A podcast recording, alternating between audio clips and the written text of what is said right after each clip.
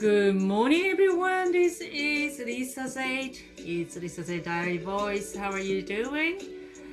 It's 10th of March 2021 on Wednesday already. 皆さんおはようございます。リサゼータです。今日は3月10日のもう水曜日ですね。早いですね。え私は昨日、あの、歯医者にちょろーっと行きまして、あの、虫歯になりかけた、なりかけてるよって言われてるところをですね、綺麗にしてもらったんですよね。あの、それぐらいですかね。あの、外に出たというのはね、あんまり私外に出ないですよね。えー、あとはですね、まあ、スーパーに買い物ぐらいですかね。特にね、買うものもなかったんですけれども。えーとですね、今日はですね、早速、あの、質問の方に行きたいと思います。えー、これはですね、あの、私、ツイッターで知り合いました、えー方なんですけれども、おそらく私より年上の方だと思います。で、えっ、と、いつもね、文とかね、あのー読ませてもら読ませてもらいますとね、本当にユニークで、あの、おそらく頭のいい方だと思うんですよね。あの、お世辞抜きに。で、あの、書いてることも面白いですし、ためになりますし、あと写真もね、たまに載せたりされてるので、あの、綺麗なね、写真ね、あの楽しんで見させていただいてます。えー、高則さんという方なんですけれども、えー、とですね、高則さんも実はスタンド FM の方で音声の方を発信されてるんですね。で、スタンド FM って、あのこうそうやってツイッターとかで載せてもらってると聞けるんですけど私の国では実際アプリアプリケーションがないので、あの聞けないんですよねなので、スタンド FM しましたっていうふうにこうやって、そうやって載せてもらうと、すごく助かる、助かります。こちらで聞けるのでね。はい。その高則さんですが、えーっと、リサさんは日本のどこら辺でお生まれになられたんかなっていう質問です。えー京都のイメージもあるけど、でもとても自由なエネルギーの波は違う気もするけど、えーご自身の生き方に一番影響を与えた地元の風土みたいなものはどんなところで感じますか、えー高則さん大正解です私は京都でございます、えー本当は京都弁話話しますけれども、えー京都はですねあのやっぱり私はちっちゃい頃から清水寺とか平安神宮とかをあの裏庭のように使ってましたからよく行ってました。あの辺りは本当によく行ってました。で、えーやっぱり私は京都は世界ナンバーワンだと思ってます。それは別に自分が生まれたからじゃなくて、えー、と日本の中でやっぱりああらないといけない場所絶対ないといけない場所だと思いますしでもうそこに生まれただけでも光栄なんですけれども、えーそのね私の親戚とかそのおばあちゃんがね東山の方に住んでましたからもうその辺はずっとあのお寺とかは本当に身近な存在でしたで今もやっぱりあの精神的に懐かしいっていうよりもやっぱり精神的にねもあそこに戻りたいっていう時はありますまだね。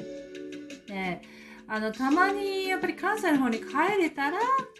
行けますけれどもあの関東に行く時はねまあもちろん京都に行くっていうことはないんですがあのできるだけ関西の方に帰るようにしています。でえー京都はだからその本当に世界でナンバーワンだと思うし何がどこかどこがって言われるとあの一言では言えないんですけれどもやっぱりその空気とか京都人のね京都人の人々とかね私は全てが大好きですしパワーですしエネルギーになっています。であの幼い頃にね京都はその歴史的建造物が多いからアメリカのね原爆投下の対象から外れたんだよそういう理由で外れたんだよっていうのを聞いて子供の時ながらですよもうドキッとしましたね。なんかそれを聞いてそれで今広島と長崎になりましたけれどもえ京都を対象になってたのかっていう時でもアメリカの中でも分かる人がいるんだって言ってだから外したっていうのをねそういうちょっと印象があります。で今でもやっぱりあの行ける時は行きたいですね。もうそこだけ行きたいですよね。日本の他にもいろんないいとこがあるんですけどもね。やっぱり落ち着きます。あの空気もねあの関西のねやっぱり大阪と違うし奈良とは違うし滋賀とも違うしもういろいろね違う空気を持ってるんですよ。でおそらくその関西以外の人にはあまりわからないかもしれないですけど関西は本当にいろいろ色があってそれぞれ人の性格も違いますしあのなのでもう私は今でも面白いと思いますし本当に大大大大大好きな場所です。もうナンバーワンですね。はい。そんな感じでよろしいでしょうか？なのであのちょっと京都のことを話し出すと止まらないのでこれ12分なんですけれどもあのもうずっと喋ってる感じですね。はい、で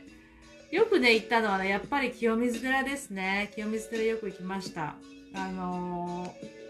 おばあちゃんとかにね連れられて親戚にも連れられたかな。よく行ってましたね。であの高台登った登ったと思うんですけどそこまで覚えてないですがしょっちゅう行ってたのにね。で修学旅行生もたくさんいましたしね。外国人の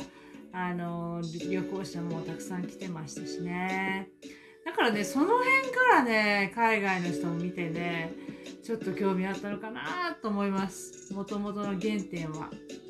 かもしれないです。はい。また早く行けるといいんですけれどもね。懐かしいですね。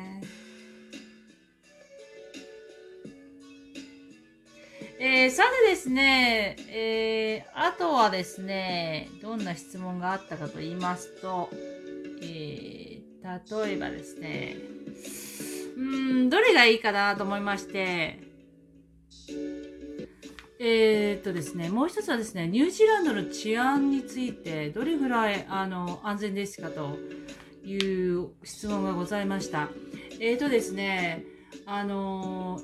コロナが始まりました2020年の1月に知らせが来まして、でニュージーランドは3月にロックダウンになったんですけれども、その3月ロックダウンになる直前にですね、あの結構たくさんの人が銃を買いに行ったっていうニュースがあったんですよね。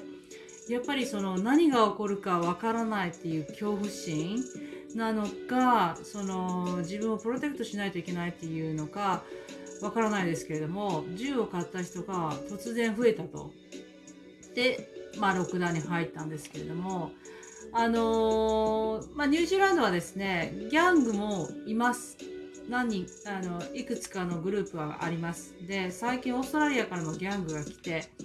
えー、もっと増えたぐらいなんですけれどもあの治安はあの比較的まだあの私は危険な目にあったりしてしたことはないですし私の友達も別にあの